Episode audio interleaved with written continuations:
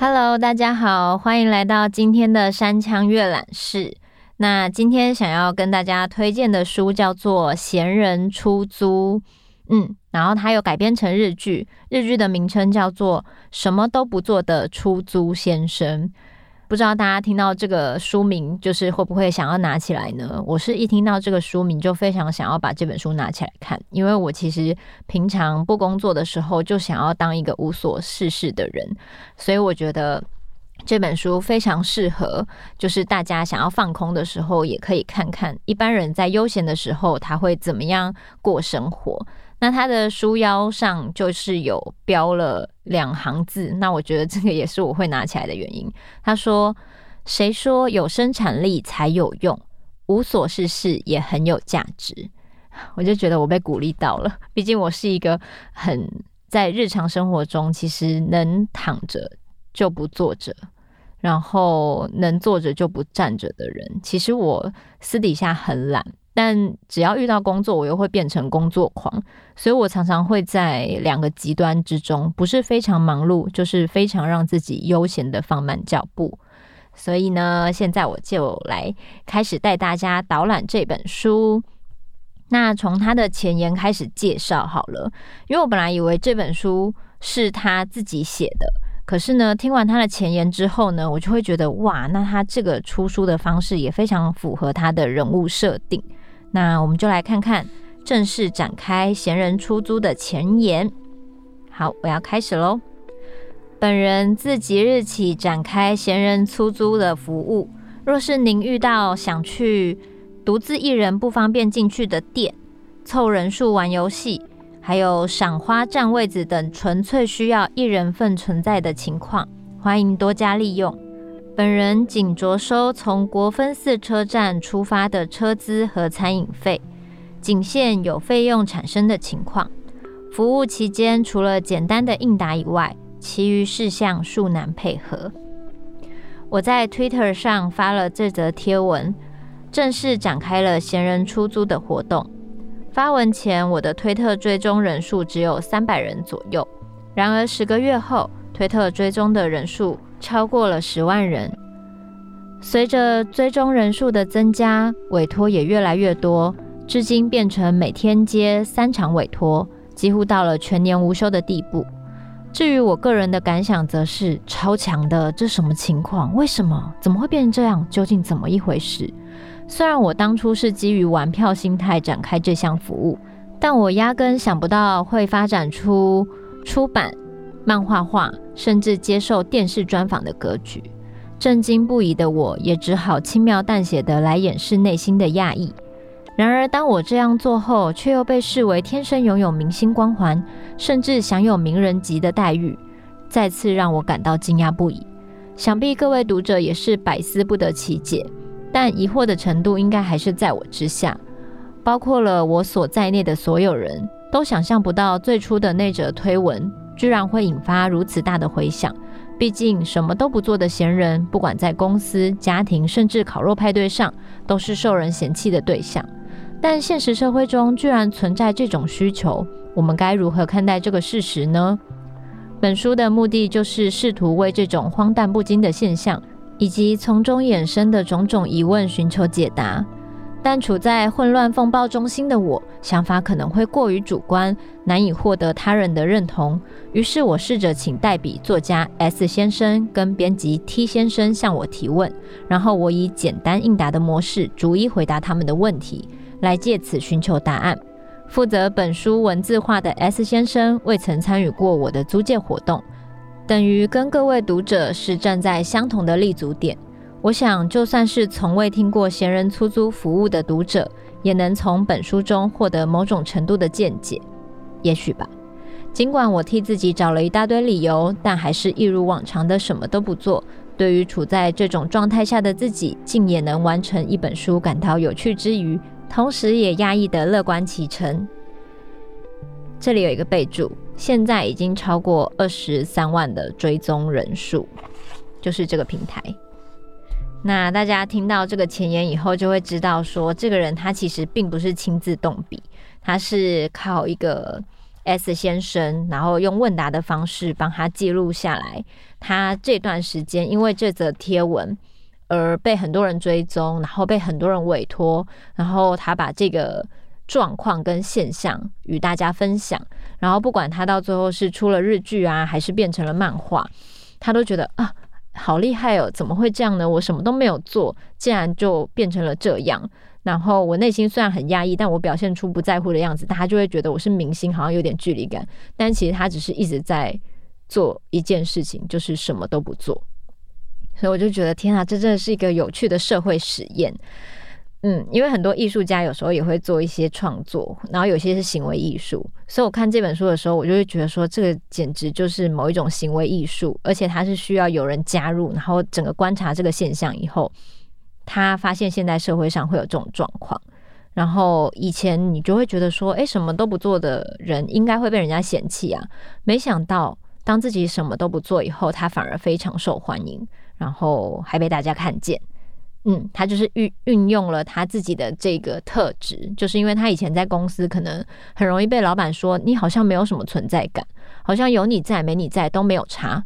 他运用了这项特质，然后他把它发挥成就是自己的某一种优点，跟极大化优化自己的呃看似不存在，好像有他没他都没有的差别的这个人的质感，然后做了这个闲人出租的活动。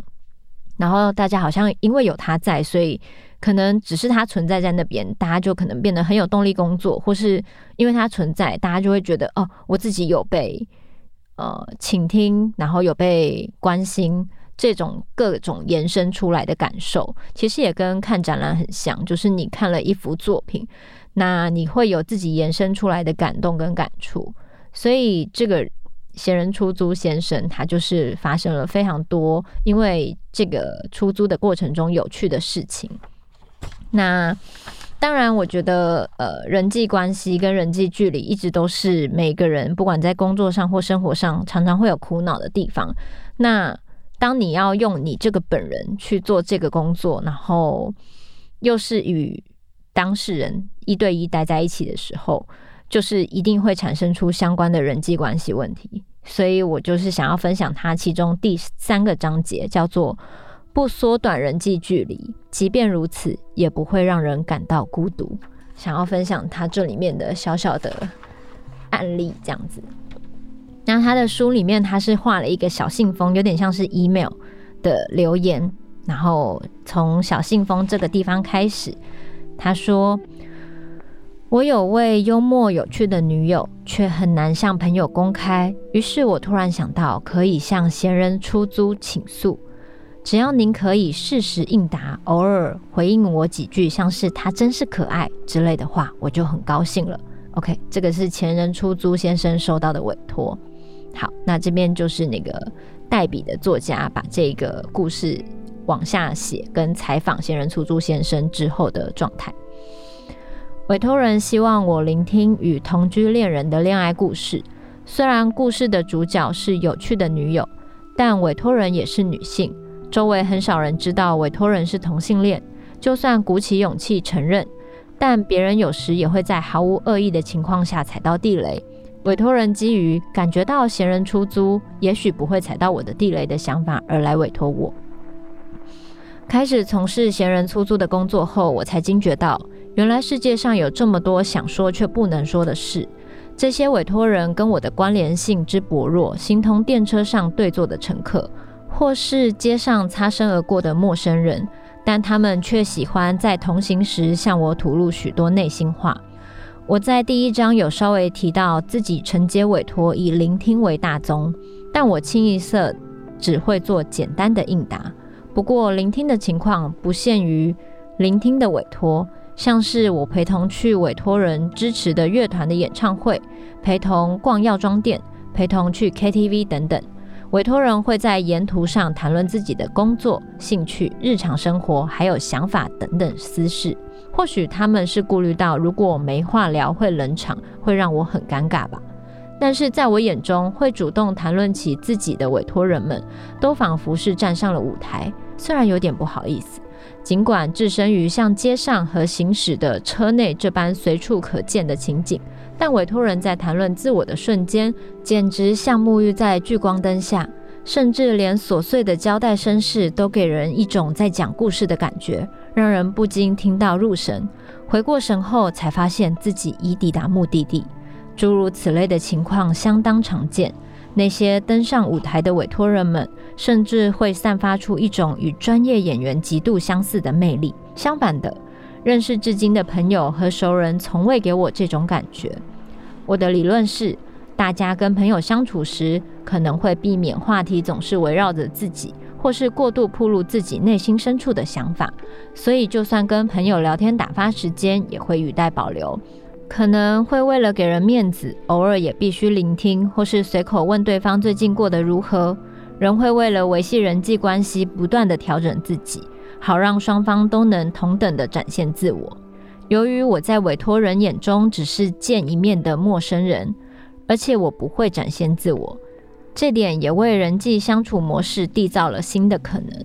除了聆听以外，要求我担任理应像是亲人角色的委托也不在少数，像是陪同递交离婚申请书，在新干线月台目送搬家的我离开，希望你站在马拉松比赛的终点，来医院探病等等。委托人们对毫无关系的我，究竟是怀有什么样的期待呢？普遍来说，聆听的委托多半是难言之隐。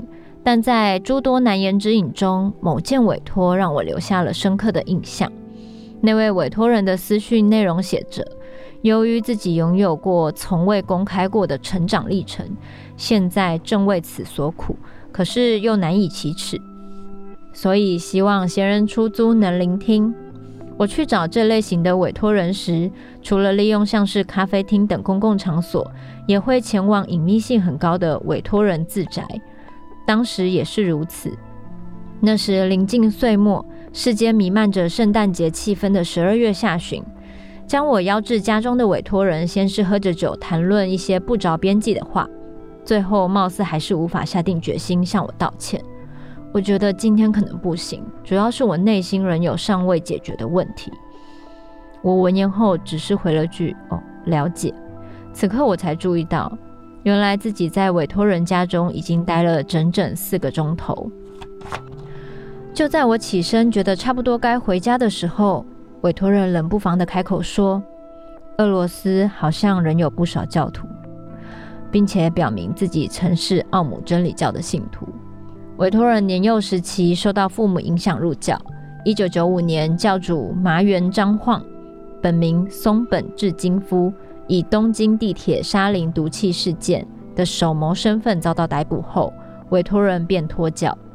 虽然尔后曾暂时隶属于奥姆真理教的后继团体，但如今已经彻底脱教，进入一般企业上班。至于他为何要揭露自己是前奥姆真理教徒，主要是他对于二零一八年七月六日，麻原和原教团干部总共七人遭到处决一事感到难以释怀。事实上，委托人无法接受死刑的判决结果。他认为麻原先生并未直接下达指示，指的是以地铁沙林毒气案的事件为首的一系列事件。尽管很想当面问他，但真相也随着他的死去一并入土了。根据委托人所述，教团的人们既亲切又温柔。他在诉说。井上加浩先生对我照顾有加的口吻，除了缅怀当年的情绪之外，更带着一丝哀愁。我认为这的确是不足为外人道又让人难受的事情吧。那位委托人隐瞒过去是前奥姆真理教信徒的背景，甚至不惜改名。在正常环境下长大的人，自我介绍时说出“我毕业于某某大学，参加某某社团，目前任职于某某公司，担任某某职务”等内容，自然而然毫无迷惘，总让委托人感到羡慕不已。我不懂该如何跟人解释自己的情况，对于编造身家背景也有愧疚感。可是童年回忆、生长环境、过往人际关系，正是这些不可告人的过去，造就了今日的委托人。我记得当时自己非但没有贯彻简单应答的态度，还对委托人说的话感到兴致勃勃，进而产生了许多对话，而且聊得很起劲，像是宇宙和灵魂的话题，恰好是我感兴趣的领域。我在那位委托人家中待了五个小时，但委托人是在最后一个小时才正式聊到自己的身世。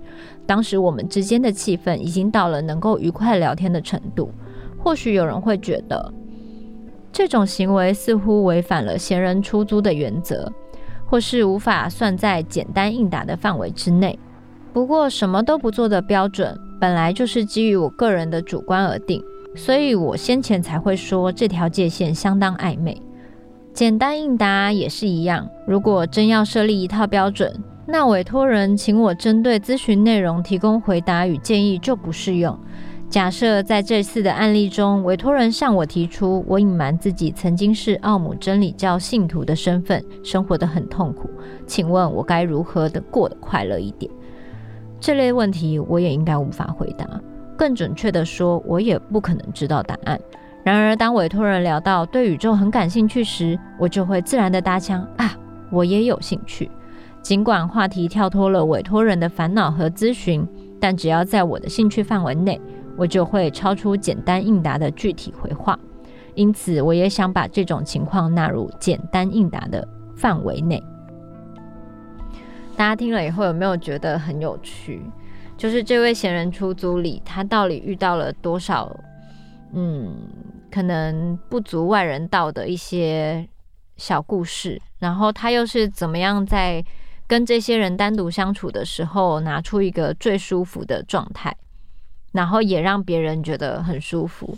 其实我觉得这个是一个非常强的特质，也是一个很需要你跟这个人相处过后才知道的软实力，他完全没有办法在你，呃，我是念什么学校，我做过什么工作，你没有办法用任何外在的事情去定义这件事情。他就真的是回到这个人，然后你出租了这个人，然后他可能会陪你去做一些，可能你觉得一个人去做有点没有勇气，或是一个人去很很怪，或是你可能需要另外一个人为你做的事情。可能需要被观看，或是希望别人帮你某一个加油的感觉，所以他接受了各式各样的委托。那这里面有各种类型的委托，然后闲人出租先生他也是很依照自己的感觉，他有时候会觉得啊，相似的委托太多了，他就决定先不要再接了。所以他的标准或是他的各种规则都是依照他这个人的不勉强，然后。不会有一个什么既定的规则，所以他是一个很活的，他就会跟机器完全不一样。例如说，你可以叫人每天叫你早上九点叫你，然后但是这件事情其实你可以设定手机闹钟，每天早上九点叫你起床。可是当你找一个人这么做的时候，因为它是一个委托，那他就可能会有各种变异的因素。例如说，这个人你委托的这个人，他如果临时电话没电，没有办法在九点准时叫你呢？或是他手机不见，他没有办法打电话给你呢。所以，当你委托一个人去做事的时候，就会衍生出各种问题。那他这里面也有提到很多人是用一种他的委托是感觉委托 AI 智慧都可以做到的事情，但他想要委托一个活生生的人。所以，我觉得其实这个整本书里面都有讲了社会上各式各样的人的样貌，还有人与人之间的相处，并不是说你靠得越近，你越能。跟他倾诉你内心的烦恼或是一切，反而有时候你对一个陌生人或是擦身而过的人，你很可以讲出你可能没有跟别人讲过的事情啊，有点像是呃树洞，你对着一个树洞讲话，那不管他有没有回音，你觉得你都被聆听了，被倾听了。所以闲人出租他做了非常多这样的事情。那我想要回到他的闲人出租的第五个。章节写不对抗 AI，就是我刚刚说的，就是 AI 能做到的事情跟人能做到的事情，其实就算是一样的，但感受上还是不同的。那他最后一个章节写了一个小小的，我觉得算结语的东西，那我很喜欢，那我在这边分享给大家。他说：“我在第一章节曾提过，自己展开闲人出租的契机是看到新屋人之助先生所提倡的存在工资概念，但其实还有另外一个原因，我刚出生的孩子多少也影响了我的想法。因为婴儿毫无用处，换言之就是零性能的存在，尽管什么都不做，却必须在包含父母在内的周遭人们的呵护和宠爱下才能活得下去。忍不住对婴儿心生羡慕的我，内心进而萌生：如果世上所有人就算跟婴儿一样零性能，依然也能活下去就好了。通常来说，这种天真的想法必须在长大成人前抛掉，但我却是将这个发想化为促进闲人出租成长的肥料。讲得夸张一点，或许也成了我的人生哲学。婴儿不管喜怒哀乐时都很可爱。无论他们在做什么，或者什么都不做，都很可爱。尽管如此，婴儿不会刻意讨人欢心，而是随心所欲地去做自己想要做的事情。世上最幸福的事情莫过于此吧。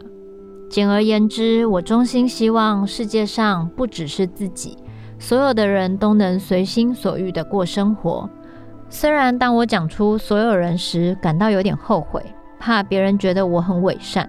或是在装酷，但客观思考后，如果只有我随心所欲的生活，看到大家都在拼命的工作，自己却只想偷懒，我当然会在意。而且我是真心这么觉得。对我而言，世间掀起一股争相随心所欲而活的流行风潮，才会让我感到如鱼得水。所以在此还是保留“所有人”这个用词吧，尽管这个说法太过夸张。但我是认真这么想的，婴儿不仅可爱，更是好恶分明。被喂讨厌的食物就直接吐出来，非常忠于自我。如此完美、可爱且忠于自我的婴儿，却被迫灌输成人的价值观，在成长的过程中，逐渐变成不可爱也不忠于自我的大人，实在太可惜了。正因如此，我们更应该过着随心所欲的生活。好，就分享到这边。我觉得可能还是会有人觉得这本书在讲什么歪理呢？然后还这样写了一本书，然后还被追捧，然后大家还把它拍成日剧啊，出成书啊，觉得说一个人怎么可以闲闲无事做？基本上我们受的教育的确没有在鼓励大家恣意妄为。大家都会讲求责任啊，或是你要有所付出才会有收获。